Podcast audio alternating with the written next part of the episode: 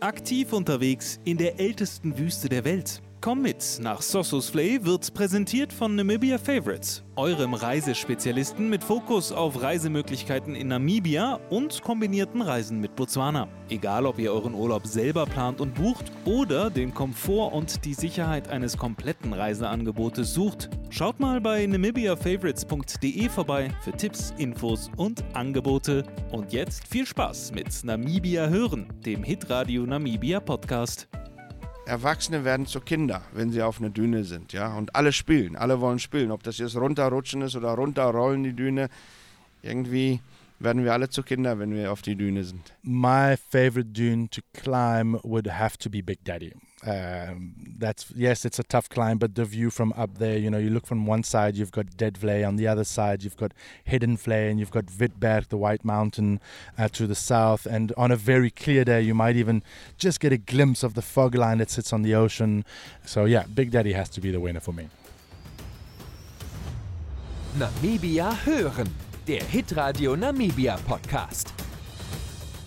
Herzlich willkommen zu Namibia Hören, dem Hitradio Namibia Podcast. Ich bin Katja Hase und heute nehme ich euch mit auf eine Reise in Namibias wunderschönen Süden. Um genau zu sein, geht es heute in die Sossusvlei-Gegend. Die Namib-Wüste überzeugt durch ihre atemberaubenden Landschaften. Die Kraft der Natur, die uns im Tageslicht Respekt einflößt und in der Nacht uns mit einem strahlenden Sternenhimmel verzaubert. Auch hier im roten Dünenmeer wird mir klar, wie klein wir Menschen doch sind und wie der Wille zum Überleben hier in der Wüste irgendwie anders ist. Es geht für mich los im 4x4 von Namibia Car Rental in Richtung Süden. Kennt ihr dieses Gefühl, wenn man fährt und auf einmal muss man das Radio leiser stellen, denn man hat Angst, man fährt vorbei, wo man nicht vorbeifahren sollte? Ja, so geht es mir gerade, denn laut meinem Navi sollte ich so langsam ankommen. Circa zwei Kilometer, dann bin ich bei Murray und Lee. Die beiden leben hier unten im Süden und da übernachte ich auch eine Nacht. Also ich freue mich sehr, sehr, sehr drauf, denn die beiden haben ein Händchen für die Natur und für die Nachhaltigkeit hier unten im Süden. Und was man da alles so macht, das erfahren wir gleich. Jetzt muss ich aber erstmal schauen, wo ich hier überhaupt bin und ob ich auf dem richtigen Weg bin. Man zweifelt ja schon immer an sich selbst, aber hier vorne kommt der Eingang und da ist er auch schon super. Ich bin da und freue mich jetzt gleich auf Naturaufsaugen vom Feinsten. So, es sieht aus, als ob ich angekommen bin. Vorne steht auch schon jemand. Lee? Hi. Hi, Katja. Yes. Hi. nice to meet Nice to you. meet you. Finally. Oh, where do you guys even live? It's gorgeous. We are super privileged, and I must say we we like it. I wonder why. Das ist so schön. Man muss sich vorstellen, wir stehen hier und man schaut über ein Revier, über schöne, wunderschöne grüne Bäume hin zu Bergketten, verschiedene Bergketten in allen verschiedenen Farben. Oh, schön. Ich komme, glaube ich, erstmal an, pack aus. Genau. Das passt. Und dann, ja, fangen wir an. Super, ich freue mich. Das ist Lee Tyndall, die Koordinatorin vom Greatest Sossusvlei Namib Landscape Projekt hier im Süden Namibias.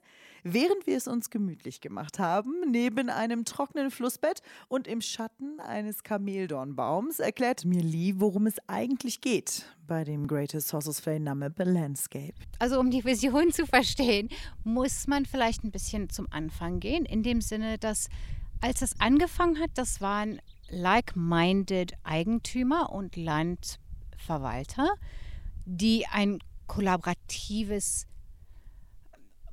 machen wollten, sodass man die Landschaft besser verwalten konnte und hauptsächlich auch für die Tiere. Jede Farm ist umzäunt worden. Vor 100 Jahren fing das schon an und all die Farmer hatten Zäune und jedes Schaf musste seinen eigenen Zaun haben. Und natürlich, wenn man jetzt zum Tourismus und Wild, wilde Tiere rübergeht, Das geht nicht. Das ist gefährlich, das ist auch nicht schön, das anzugucken.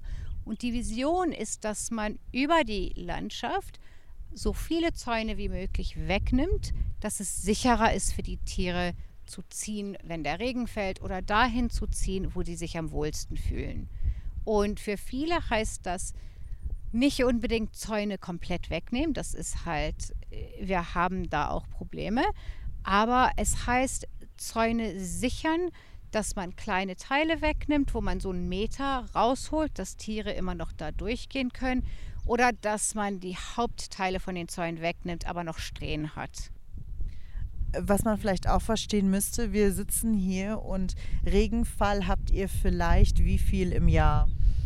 Also über so die ganze Landschaft, ich würde sagen, es gibt zwischen 50 und 80 ähm, meistens. Das ist gut zwischen 50 und 80 Millimeter im Jahr. Das ist ja nichts. Das ist wirklich nichts. Und das erklärt auch, wie es hier unten aussieht. Also das heißt, sehr viel Fläche mit Sand, kein Gras. Hier und da sieht man mal wieder Grasflächen, aber das ist nicht der Norm. Ne? Das heißt, gerade hier unten ist es für Tiere wichtig, dass man von A nach B kommen kann, um eben halt Essen zu bekommen. Richtig? Oder sehe ich das falsch? Absolut. Es ist super wichtig, dass Tiere ziehen können, sodass es sicher ist. Und die Zäune, die wir schon abgebrochen haben, waren immer im Weg. Und was dann passiert ist, die Tiere werden gestresst und springen in Zaun und werden dann gefangen. Und das ist ein schrecklicher Tod für die Tiere und das ist halt total ein menschliches Problem, womit wir fertig werden können. Und das ist das Ziel, dass wir, einer der Ziele, dass wir weniger davon haben und dass die Tiere ziehen können, sodass sie besser überleben können und sodass sie trockene ähm, Zeiten besser überstehen können. Und Lee, wenn wir jetzt die Fläche anschauen, von der wir hier reden, wie groß ist die? Wir reden über ungefähr, das ist jetzt inklusive Namib-Naukluft, 550.000 Hektar. Nicht nur Tiere sind wichtig hier unten, sondern die Landschaft. Und ich meine, das ist ja auch in dem Namen mit drin. Greatest Sossus Flay Namib Landscape. Darum geht es, ne? Es geht um die Natur und die Landschaft. Genau, also der Süden ist kein großes Wild Destination. Wenn man in Süden kommt, dann kommt man hauptsächlich für die Landschaft. Es heißt ja Greater Sossus Flay, das heißt auch hier vielleicht ein Grund für Touristen, um in die Gegend mal zu kommen und sich vielleicht ja, Deadflay oder Sauces Flay anzuschauen, aber hier in der Gegend gibt es ja noch so viel mehr zu sehen und zu tun, oder? Dass man einfach sagt, kommt in den Süden, aber schaut euch den Süden an. Genau, da ist echt sehr viel zu sehen und das ist nicht unbedingt, dass man weit von Saucer's Flay sein muss, um das zu sehen muss. Aber in dieser Gegend, wo es relativ trocken ist, da sind so viele andere Optionen. Wir haben so wenig Licht, äh, Light, Light Pollution, dass der Sternenhimmel hier unglaublich ist. Den sieht man gar nicht so, nicht in Etosha, nirgends. Das ist, das ist einzigartig. Und das andere ist, sich wirklich zu konzentrieren auf Laufen, äh, zu gucken, wo gibt es Lauftrails, Walking Trails, Hiking Trails. Namib Naukluft hat tolle Hiking Trails. Und die meisten Lodges und Grundstücke in der Gegend haben auch kleinere, kürzere Hiking Trails, die man machen kann. Und dass man sich die Gegend von Fuß aus anguckt. Da sieht man das, was man im Auto nie sehen würde. Was ist für dich jeden Morgen noch, wo du denkst, oh, ich bin hier aus dem Grund? Was ist dieser Grund für dich? Da sind mehrere. Einer davon ist, ich liebe es, morgens wach zu werden und das ist still. Ich werde relativ früh morgens wach und glücklicherweise schlafen meine Kinder und mein Mann dann noch und das ist dann sehr friedlich. Aber der Hauptgrund ist wirklich, dass das größere Bild ist, diese Landschaft zu beschützen, weil wir müssen sehr ehrlich sein, Wildlife Conservation ist sehr cool und super, super attraktiv für Leute. Und da wollen die meisten Leute ihr Geld hinschicken, spenden. Wenn man fragt, wieso kommst du nach Afrika? Oh, Löwen, Elefanten, das Große. Sehr wenige sagen, oh ja, die Dünen oder ein Insekt oder das ist so selten, dass man das hört. Und einer der Dinge, die ich machen will und das die GSNL auch machen will, ist, dass wir Landschaft Conservation prägen und dass wir Leuten zeigen können, was ein, eine gesunde Landschaft ist und dass eine gesunde Landschaft mit allem, alles ist. Das sind die Leute, das sind die Tiere, das ist die Gemeinschaft, das sind all unsere Projekte und jede Leute in unserer Gegend hat ein Kurs und hat etwas, auf die die aufpassen.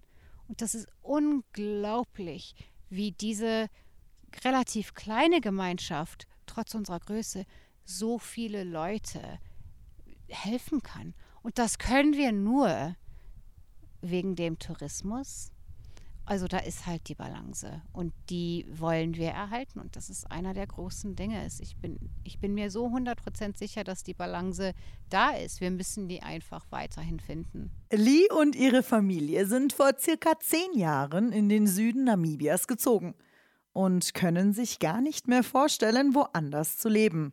Ähnlich geht es der Familie Hesemanns von Namib Sky Ballooning.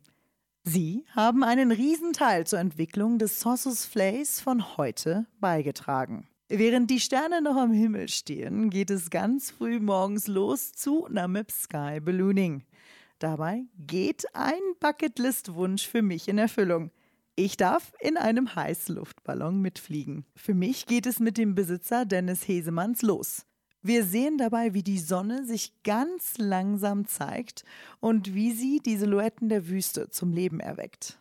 Und während die Natur uns ein unglaubliches Schauspiel bietet, bin ich einfach mal sprachlos. Und das kommt nicht allzu häufig vor. Here we go.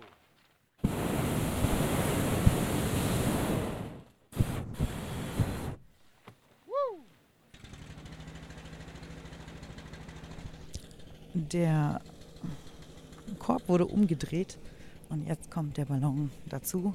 Und so langsam sieht man, wie groß so ein Ballon wirklich ist. And this will be our ride for the next hour. Der Ballon füllt sich mit Luft. Langsam, aber sicher. Das ist schon mal ein gutes Zeichen. Jetzt geht das Feuer an. Uh.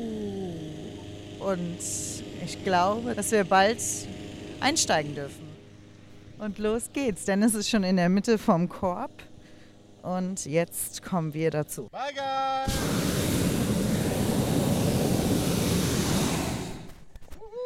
And we're up. See you on the other side. How's everyone feeling? Good? Yeah? Scary? No, we can make it scary. und wir schweben. Zurück am Boden werden wir mit einem unglaublichen Buffet und Champagner überrascht, mitten in der Wüste.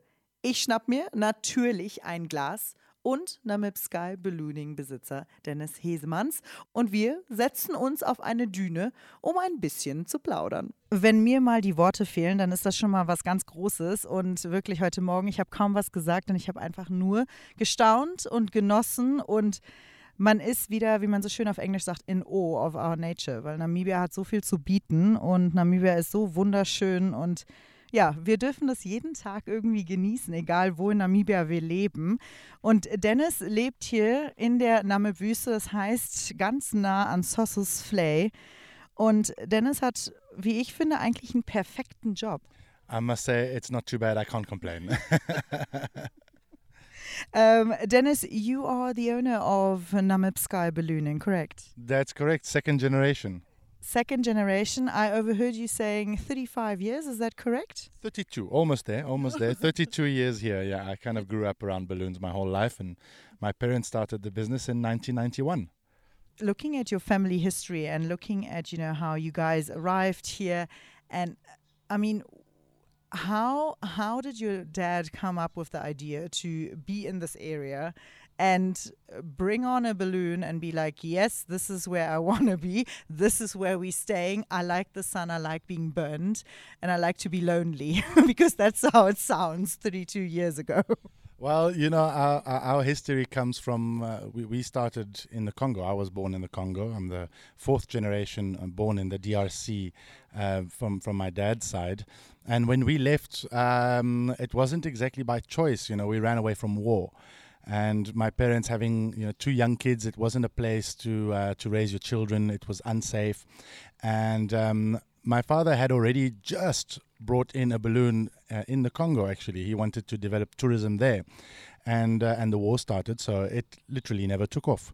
And uh, and we arrived here uh, you know by luck. We actually went first to Botswana thinking uh, we would the the delta was booming in tourism in the early 90s and so we thought we'd do a balloon safaris there. My dad always had this dream.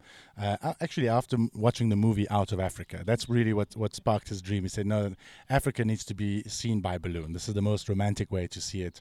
He got his balloon license in, in Belgium, brought in a balloon from Belgium to the to the DRC, and then uh, and then that balloon traveled by trailer from the DRC to to Botswana, and uh, you know, with two kids in the back of a of a Hilux and looking for a place to settle and start a new life. And Botswana didn't feel like it was the right place for us. Um, we felt much more welcomed in Namibia, and uh, and we arrived here kind of by luck at the same time as uh, Albie Bruckner uh, started the Namabrand Nature Reserve, and he had this dream of. Uh, Albie Bruckner had this dream of, of converting old sheep farms uh, into reserves and, and opening up fences and uh, and you know pro conservation and my dad shared that vision, and and he wanted to, you know, people to discover the desert by balloon, and uh, and together they said, well, Albie said, you know what, we've got an old farmhouse. Uh, why don't you renovate it and and build a lodge there? And that's how it started. We started the first six beds in the whole Sossusvlei area. That was the only accommodation in a 200 kilometer radius, and um, and this you know my parents saw this area and they said well this is just ballooning paradise. There's wide open spaces. It's absolutely beautiful. It's politically stable. Um, the recipe was there for tourism to start. There was just no one there and it wasn't mm-hmm. discovered yet.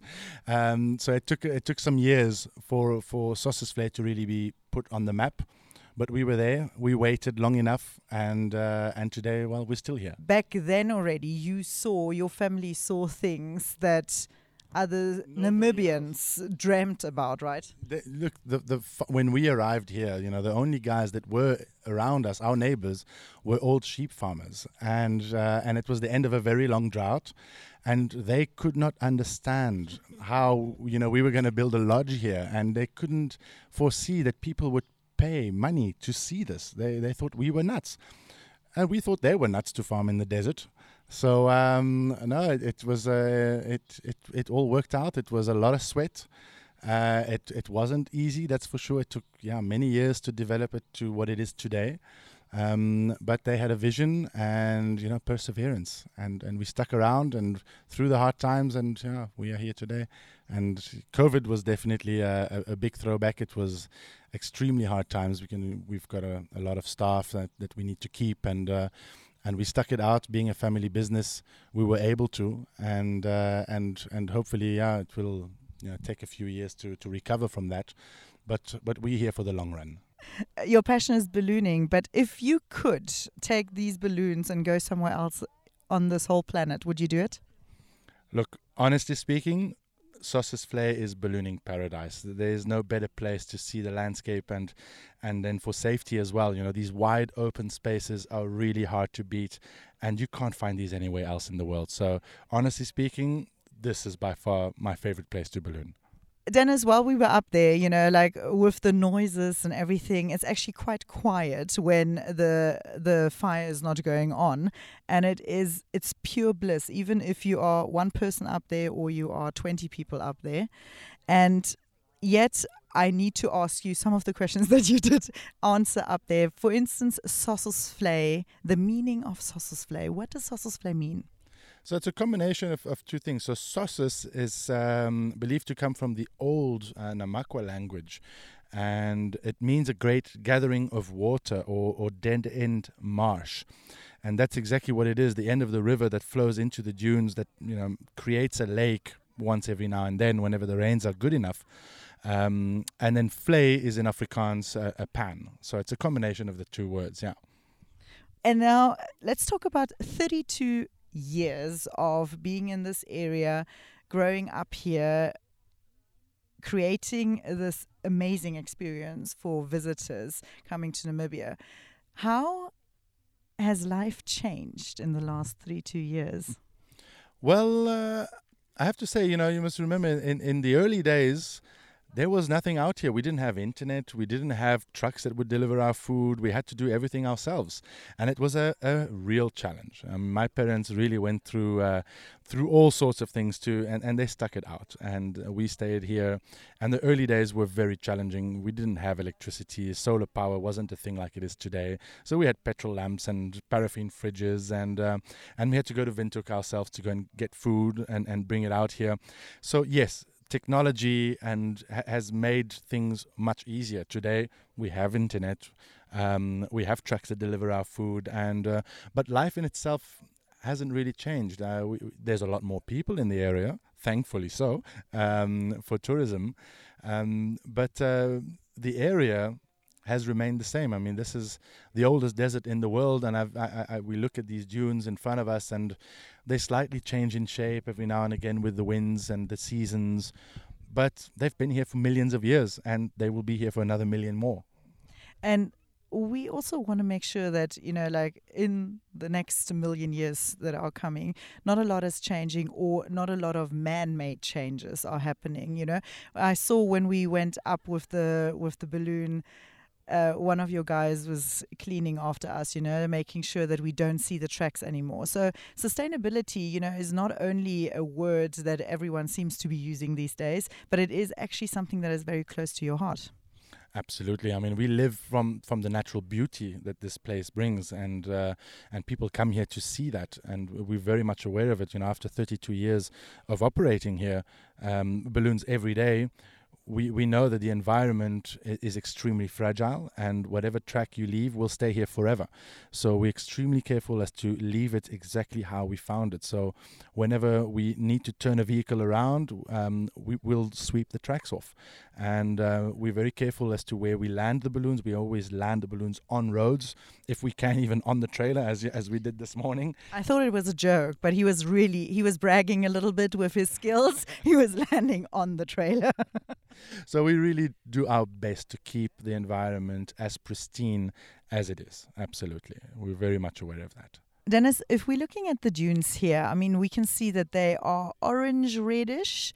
Um, if we're looking at Kalahari dunes, they are quite red. And then the f- further north you go and to the ocean, actually, um, the lighter they get. Why is that? Um, it's a it's actually a different age sand. Now the sand from uh, that we get here in Sossus Vlei um, is essentially the same sand that you'll find at the coast, but it's a different age. So the sand that is currently at the coast will eventually make its way here with the southwesterly winds. So um, it is deposited on our on our coastline uh, from the Orange River uh, brought northwards with the Benguela current and then brought inland with the southwesterly wind. And as it makes its way inland, it ages and it's made up of about 98% quartz, which is extremely iron rich. And the older it gets, the more time it has to oxidize, and so the more it becomes red. And so that's exactly it. It's it's a different age sand. Isn't nature beautiful? And here we are just driving through and not realizing what we're actually looking at. Yeah, no, no, you're absolutely right. And every minute of the day, these dunes actually change color because you see them at the first rays of sunlight, um, and and they're golden, deep golden orange color. And then as the sun comes up, they become more red. And and every different angle that the sun hits the sand, it it's kind of changes color. So um, it really is an ever changing uh, landscape. And when we were up in the sky, um, you told us about a river that separated the dunes. Tell us again what happened. So um, the the Sossus Vlei corridor um, was actually carved a very long time ago by the movement of melting ice. um, as most of the landscapes in Namibia uh, have been basically created. So this um, glacial, ancient glacial river um, used to go all the way to the ocean, and then slowly but surely the dunes crept in and uh, and closed access um, to that water. So the end of the river today is is Sossusvlei, but a very very long time ago that river was about four kilometers wide, going all the way to the ocean. Damit Besucher in Sossusvlei so ein tolles Erlebnis haben können, sind auch die Menschen gefragt, die hier leben und arbeiten. Und da kann man schon mal vergessen, wie abgeschieden es hier ist. Im Umkreis von 200 Kilometern gab es zum Beispiel bis vor einigen Jahren nicht mal eine Schule. Bis Dennis und seine Familie hier etwas geschaffen haben, was den kleinen Wüstenkindern hier ein tolles Fundament für ihre spätere Schullaufbahn gibt. Little Bugs heißt das Gemeinschaftsprojekt. It was different for, for my brother and I who grew up here. You know, my mother was a teacher, and there weren't any children in the area at the time. We were the first to settle here in Sossusvlei and start tourism, so we didn't have any other children around us. But today, with you know 1,200 beds in the area and a sort of 60 kilometer radius around Sossusvlei, that creates employment, and uh, and people have families. So families have moved here in search for jobs for tourism, and there are children in the area that um, well couldn't go to school or, or could go to school but weren't with their parents for so so so long and so far away from their parents they could only see them once a once a year. So we realized there was an enormous uh, challenge for these people to stay here on a long term basis and to create stability in the area. So we decided to open that school. It went very uh, quickly. We started from from 10 kids in one classroom well actually three kids in one classroom. And then all of a sudden we were 10 kids and the classroom was full. And we decided okay no we, we saw there was a need to create something much bigger than that. And now we've got a school for, for 50 children. Oh, wow. for all the lodges in the area um, any any employees from the lodges have a chance to bring their children into our school and that allows them to stay here on a long-term basis and to be happy, most of all to be happy. Zurück bei Namib Sky lass ich es mir nicht nehmen und schau mal, wo dieses Kinderlachen herkommt. Bei Little Bugs treffe ich strahlende Kinder, Lehrer und die Schulleiterin Marietta Mukuamana. Eine junge Frau, die ursprünglich aus dem Regenwald Ruandas kommt. Jetzt ist sie hier in der Wüste und unterrichtet die Little Bugs schon seit sechs Jahren. Und ich laufe hier gerade Richtung Little Bugs. Das ist ein kleines Community-Projekt, eine Schule hier bei Namib Sky Ballooning. So, ich glaube, hier ist gerade Mittagspause. Hello. Hi. I'm good. How are you? Hello. Hello. I'm Katya. Mariette, it's nice uh, to meet nice. you. Look at all these happy kids. Oh, they're so happy. Oh. I, mean, I don't think I know school children happier than ours, I must say. Do you want to say hi? Hi. Perfect. Well done. it's just such a marvelous project when you see what the children take away from here, what they take into their homes, the impact it has in the community. It's very hard to let that kind of, it's actually quite selfish for me. Just the reward of it, um, it's hard to let that kind of work go. What exactly is it that you love about the school, about this community project? Um, perhaps it is that we come with preconceptions about communities and we have our expectations. The children that we help here are children from um, very low socioeconomic backgrounds, and so we have our expectations from them. And then we come here, we create a holistic education program. So they get education, they get nutrition, their parents and families get um, counseling when needed, um, lots of parenting training for the for the caregivers as well. And we set all of that up, and suddenly the child we were expecting um, transforms into an entirely different child. Um, all of that angst they come with, all of that pain, the anger, the insecurity seems to wash away after a couple of months, and we've got this um, smart, bubbly, excited child like the ones you're meeting here. and yeah, I think that's that's what makes this perhaps one of the most um, beautiful projects I've worked for. I've worked in um, project work before, and even after six years, this is what it says it is. You know, there are no corners being cut. Everything is being poured into the children, and you see the results. The kids can only stay until a specific grade, right? Yes, um, they only stay until what would be grade three here. That's about 10 years. Some of them start a bit later, um, and so they leave at 11. Um, yeah, so they can only stay up to a point but uh, they do carry their education with them. We do um, follow up with as many of them as we can, and one of the biggest differences is that they complete their education. Namibia has a very high dropout rate. And one of the main causes of that, and all educators will agree with this, is um, a lack of preparation at the foundation stage. And so they complete their education, um, but more than that, when they come back, uh, we can tell what they've learned here. They come to visit.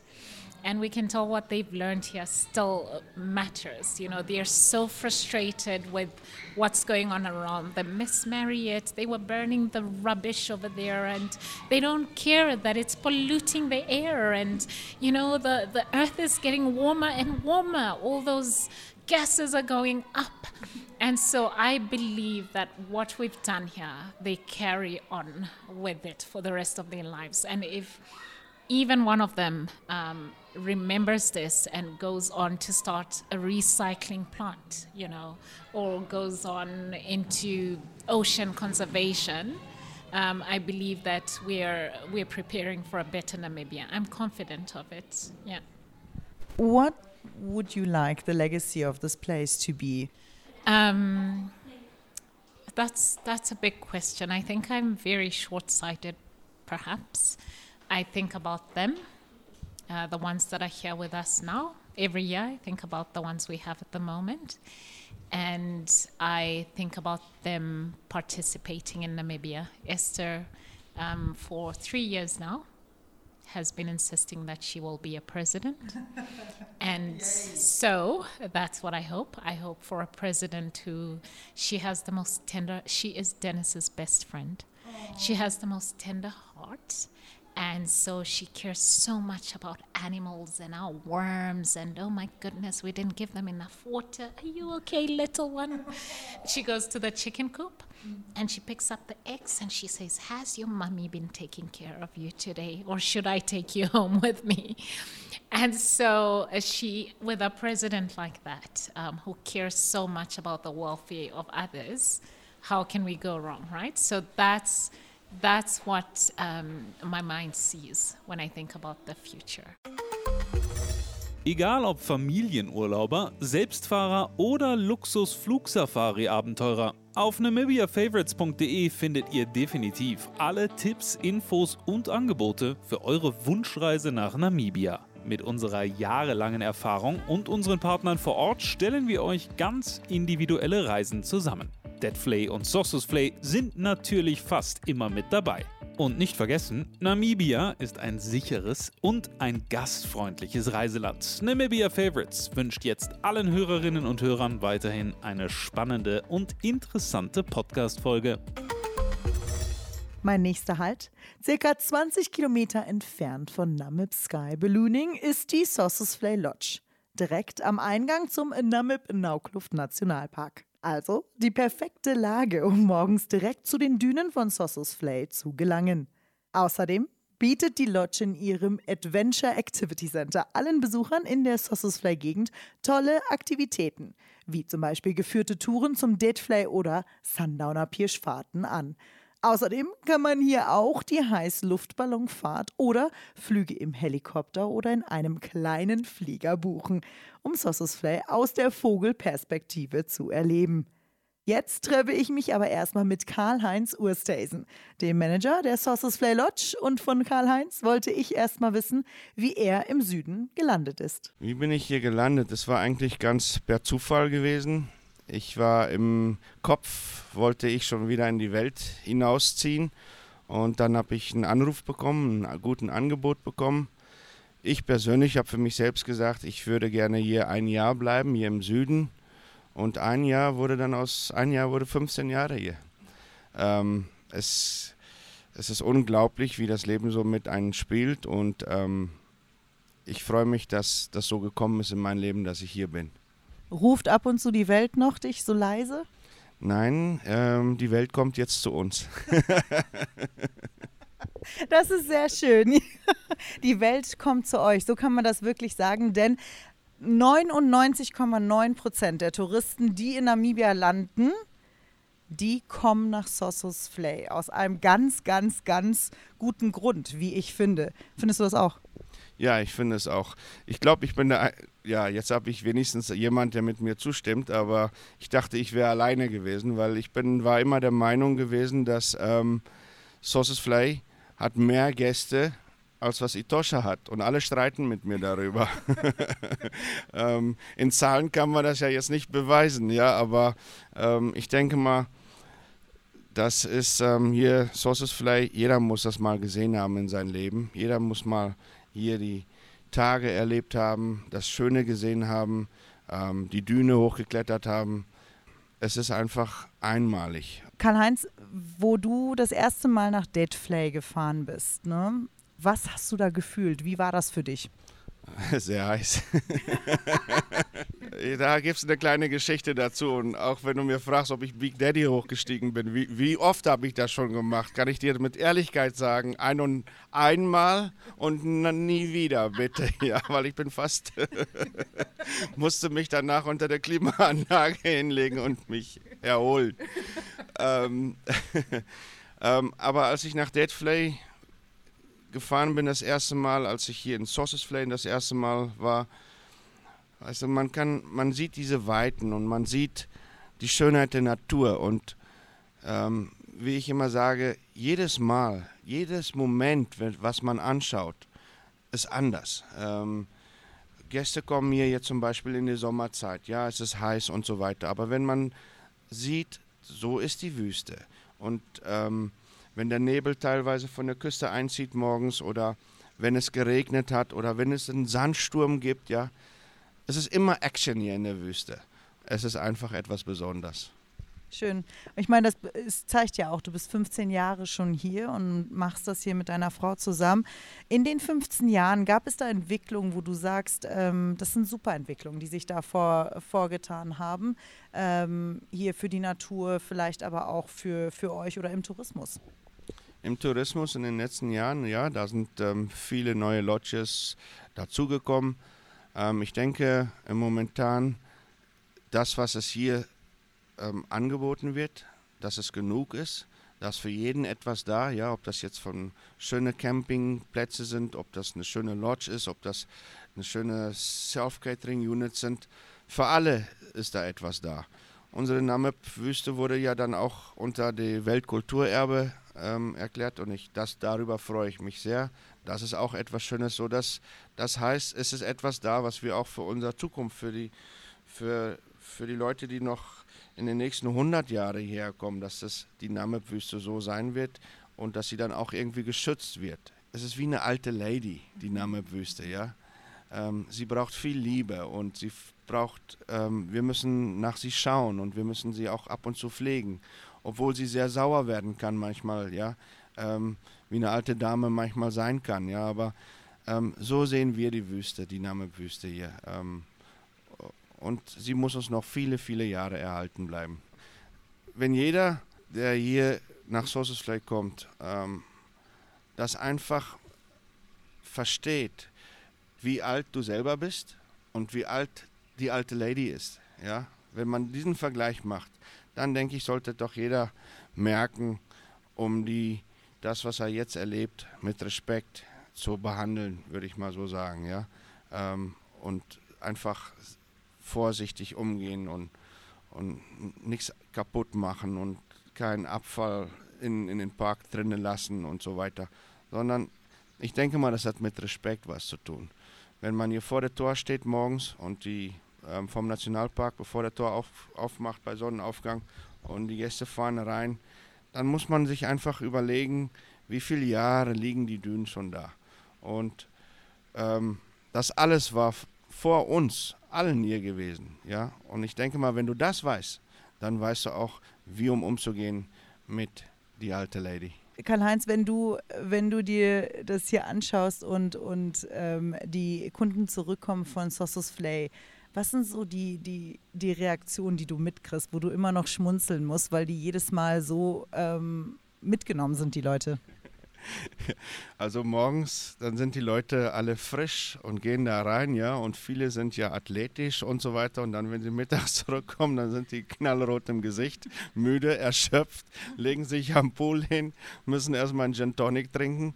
Dann weiß ich, die Leute hatten Spaß drin in der Wüste, in, in, in Sauces Flay gehabt. Ja, dann weiß ich, die Leute sind die Düne hochgegangen oder ich weiß, sie haben Sand in den Ohren oder Sand in die Unterhose oder wo auch überall Sand sein kann, ja ähm, dann weiß ich, die Gäste haben es genossen, die da. Und was die das da drinnen erlebt haben, was sie da drinnen gesehen haben, das weiß man ja nicht. Aber ich denke mal, die meisten Leute ähm, kommen happy zurück.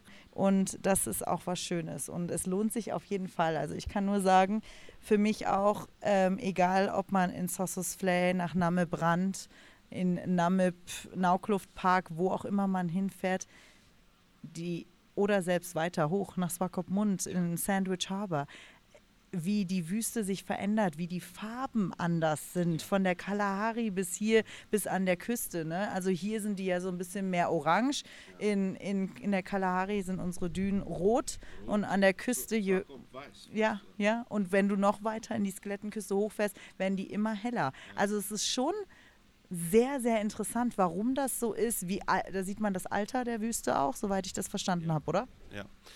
Ähm, also ich bin kein Geologe, ich weiß nur, ich mache immer Spaß und sage, unser Wüstensand kommt ja aus der Kalahari, was dann vor ein paar Millionen Jahren in den Oranje-Fluss hinunter ist. Daher kommt ja auch der Orange River, der Name her. Das Wasser wurde orange, ist in den Atlantik ähm, gespült und dann mit der ähm, Benguela Seestrom ist es dann hier hoch an unsere Küsten entlang und so. Ich spotte immer und sage, wir machen ähm, eine Existenz mit der Sand von den Südafrikanern. Spaß beiseite. Aber die Namib ist nicht nur ein Riesensandhaufen. Ähnlich sieht das auch mein nächster Gesprächspartner, Busmann. Wer zu Bußmann will, der muss auf der Strecke zwischen Solitär nach Swakopmund einfach nur auf ein Schild achten. Das, wo alte Schuhe dran hängen. When we bought the farm, we must mark it somewhere. I don't have anything to show. I and one day I walked and I picked up an old shoe and I decided, yeah, it's nice, and I hang it on the road. Um, after some time, I walked. I picked up another old shoe and I hang it there, and since then this is my place. It's not my shoes. I don't have shoes anymore that I can hang there, but it's just old ones that I pick up and I just hang them there. And everybody knows Busman is living here. People come by, they hang shoes. Some people come and they take the shoes for souvenirs. So the shoes really the numbers. But normally, normally they are the two shoes. When uh, our my wife and me, our daughter were born, the first daughter, we were in Swakop for the birth, and when we came back, they hang a little pink shoe in the middle of the other shoes. So then the word was out. Everybody knew it was a baby girl, and everybody knew. So that is like a like the, the newspaper of the day. das ist Gideon Davids. Aber alle kennen ihn hier als Busmann. Vor über 30 Jahren gab Gideon sein Leben in der Stadt auf und wurde zu Busmann. Ein Mann, der die Wüste liebt und lebt, wie kaum ein anderer. I was like any other normal person doing a normal work. I studied, I went to sell life insurance and it was good for me, but I was so unhappy. So many people, shining lights, shining cars, everything, and I just wanted to run away. So I just want to get away and yeah, first I had to test myself. So I hitchhiked down to Sosos Flay. I had a girlfriend and I said to her, let's go and walk through the desert. So we went by foot from Sossusvlei, down to the coast, three and a half days over the dunes.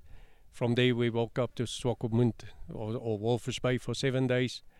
And when I came out, I phoned my boss and I said him, I'm finished with insurance. I'm leaving. I left everything. I sold everything and I went and I in Sesrim I went and I started to live under a tree. I had nothing. I had a sleeping bag, a small stove, a kettle, and a, a mug for coffee. And then I was a rich, rich man enjoying the desert every day. What was the feeling like, you know, when you went the first time to Sossusvlei and you walked all these kilometers in the dunes to the ocean, over dunes, going up and down and up and down and up and down those dunes?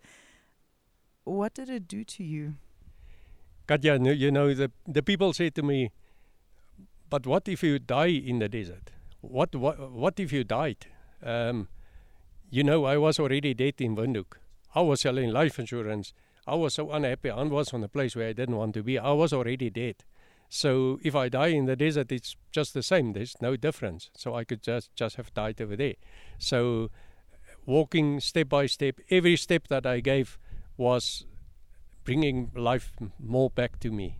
And every step that I was walking, I was thinking how happy I am now. And every step, I was just getting a new life. And at the end, when I came to the coast, I, I was a living, happy person. I can see that there there's like a deep love for for nature, but for for the desert. And you said earlier to me, you love the heat. The hotter, the better. The sweatier, the better. yeah, no, I definitely love the heat. I don't like cold. I love the heat. I want to burn, stink, sweat. That I, the warmer it is, the more I love. I love the heat. I the people can complain. I love it. Also, the sandstorms. The sandstorms are so so so good for the desert. The desert cannot live without sandstorms. People complain. They can complain. The desert is happy. So we are happy over here. Why do you say the sandstorms are important for for the desert? Well, first of all, the desert, we need loose sand. That is quite the principle of everything. So we need loose sand. Then all the life actually live in the sand. When the sun comes, then everybody disappears in the sand. And all the life is under the sand, hiding in the sand. And we need loose sand. And therefore, the sandstorms comes, the sandstorms makes the sand loose. And this is why we don't really want to have rain. So other people always wish us good rain, good rain. We don't want to have rain. We are fine without the rain. So, so we want just sandstorms. It is nice. You make the sand loose. But sandstorms also have a different meaning. They are important because of many reasons, right? Yeah, you see, when it's really dead, dead, dead, people see nothing, nothing, nothing in the desert, and they only see sand. And then comes the sandstorms, and the sandstorms comes from the mountains, and they carry uh, many, many little small pieces of plant material and seeds and stuff, and this all blows into the desert, and that is the food for the desert, and that gives the life for the desert. They fix the desert, they heal the desert. Sandstorms are just good. So sandstorm is the one thing. Wind in the afternoon, the wind tends to pick up in this area, right?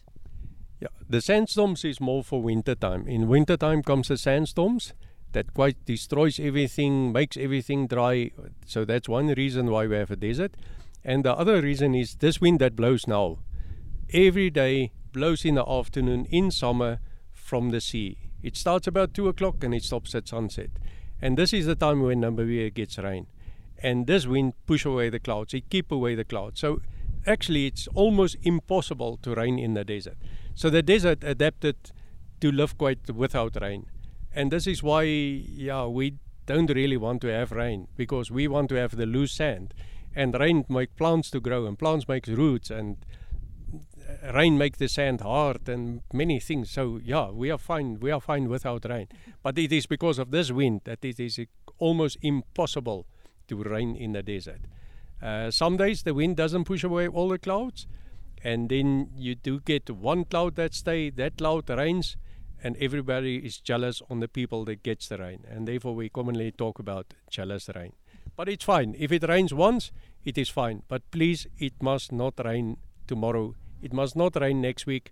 It must rain if it rains six months later. then it is fine. But please no follow-up rain. Das hätte ich jetzt irgendwie nie gedacht, jemals in Namibia zu hören. Regen wollen wir hier nicht.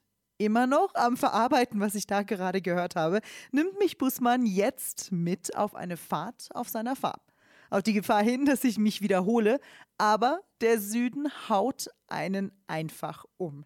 Die Natur gibt einem nicht nur eine gewisse Gelassenheit wieder, diese Natur verändert sich konstant. Ich bin hin und weg und Busmann als Guide ist ein bisschen wie ein Survival-Kit für das Überleben in der Wüste. Katja, did you see the rhino that we just passed by? What, what rhino? Just look back. Oh, the tree? Do you mean the tree? Yeah, the tree. It looks just like a rhino. You know, the old bushmen that used to live here before, they knew nature so much and they could really describe a root in the veld only with looking at the trees. There's no two trees, piece of wood that looks the same. So if you just describe that, then you can find your way. So look at that beautiful piece of wood standing there. We don't take anything from nature. It is too beautiful to pick up, and that one really looks like a rhino. Everybody can recognize it. A black rhino in this case. yeah, but it's so beautiful. So we don't pick up any wood. We just leave it. Everything where it is is just beautiful.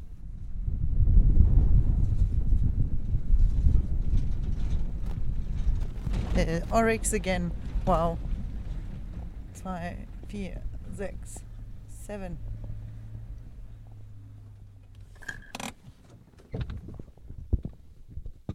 Wir haben angehalten, denn ja, es gibt die lebenden Oryx, aber wir haben auch hier einen toten Oryx gefunden und da gehen wir uns jetzt mal daneben stellen.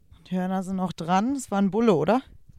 Yeah, this was a bull. It was killed about five months back by another bull. They have these sharp horns that they, when they fight, they really kill each other. So he was laying. I saw it in the afternoon. It was still freshly, freshly killed by the other one. We don't take anything. It's not my meat. It's the meat for the Geier, for the uh, the vultures. And they came, they finished, and now the hyenas finish quite a lot. How many months ago? Uh, five months. On average, a carcass like this lays about 10 years in the desert. A banana peel uh, lay about 30 years in the desert. And orange peel, 60 to 80 years. It's so dry and nothing really rots, nothing really goes away. Just remember, if you drive in the desert, things stays very, very long. When you get to a carcass like this, just watch out. It's the only carcass lays there. There's nothing else. It's only sand. At the bottom, you may find scorpions or snakes because it's a good place to hide. So, in case you don't hear of us again, there might be a snake, and I died on the spot. no, snakes and scorpion doesn't want to sting people. It is people that cause to be sting, so no problem. All right, perfect. This is very, very dry. And if you are lost in the desert, you can still eat this because it is so really, really dry. You can pick up pieces from this, the leftovers of the animals, and you can really eat it. So if you want to eat it, nice piece what I pulled off and quite nice. Very, very clean. And you can really get a lot of food for yourself to survive. You can look at the bone and you can see the hyenas was crushing the bones. The hyenas, hyena is very important because they crush the bones. The other animals comes, they pick up the splinters, the small bones, and they get the calcium from that. Uh, ostrich, strauss, they need to have calcium to make the big eggs. And if there is no hyena that crush the bones, then the ostrich won't have a good egg, and then everything will die. So the hyena is so important, they cannot be left out. Und so erklärt Busmann alles, was er sieht. Er erzählt mir von begehrten Wüstensnacks wie Eidechsen und Vogeleiern und davon, wie man auch im Hochsommer zur Mittagszeit barfuß durch die Dünen gehen kann. Und ich sauge alles auf. Denn hier sitzt ein Mann, der die Wüste verkörpert. Am Ende geht es für uns zurück zum Buschmanns Desert Camp und Self-Catering, wo er mir noch weitere faszinierende Geschichten der Sossusvley-Gegend verrät.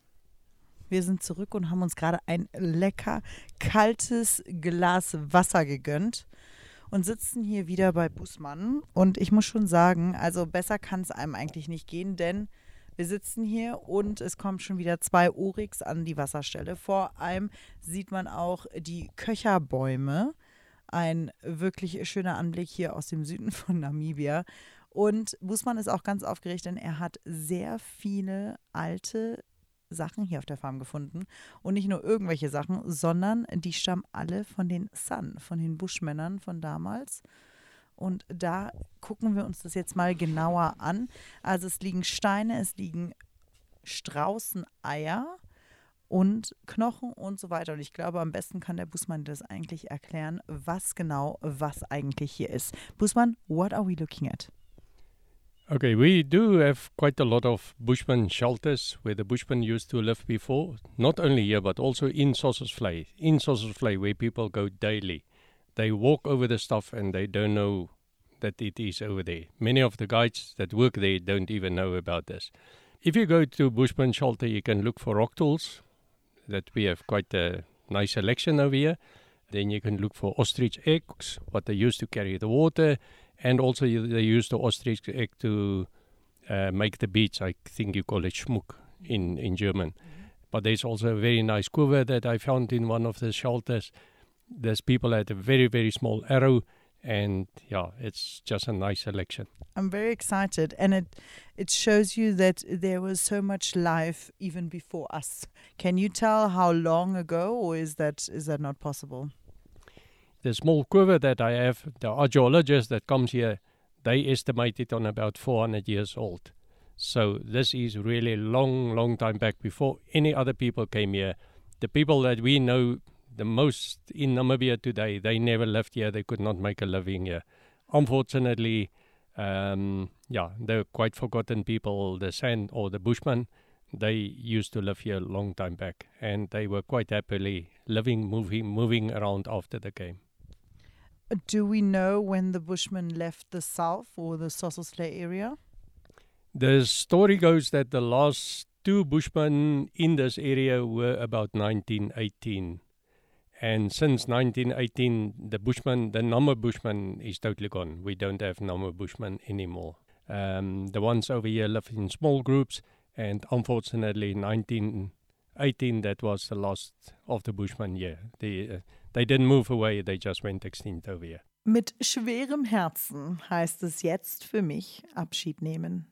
Das war Komm mit nach Sossusvlei. Ein Blick in die Greater Sossusvlei Area, in die älteste Wüste der Welt, eins der Markenzeichen Namibias. Laut den Menschen, die hier wohnen, kommt man hierhin, um zu bleiben. Ich persönlich verlasse diesen Ort mit ganz viel Wüste im Herzen und Sand in den Schuhen und einem tiefen Bedürfnis wiederzukommen, denn hier gibt es noch so viel zu entdecken. Euch hat der Podcast gefallen, vielleicht sogar auch etwas Neues beigebracht. Dann lasst uns gerne fünf Sterne da und abonniert den Hitradio Namibia Podcast Namibia hören. Überall dort, wo man Podcast findet. Ich bin Katja Hase und zusammen mit dem 4x4 von Namibia Car Rental geht es jetzt wieder weiter aufs nächste Abenteuer. Ich freue mich und bis bald. Namibia hören, der Hitradio Namibia Podcast.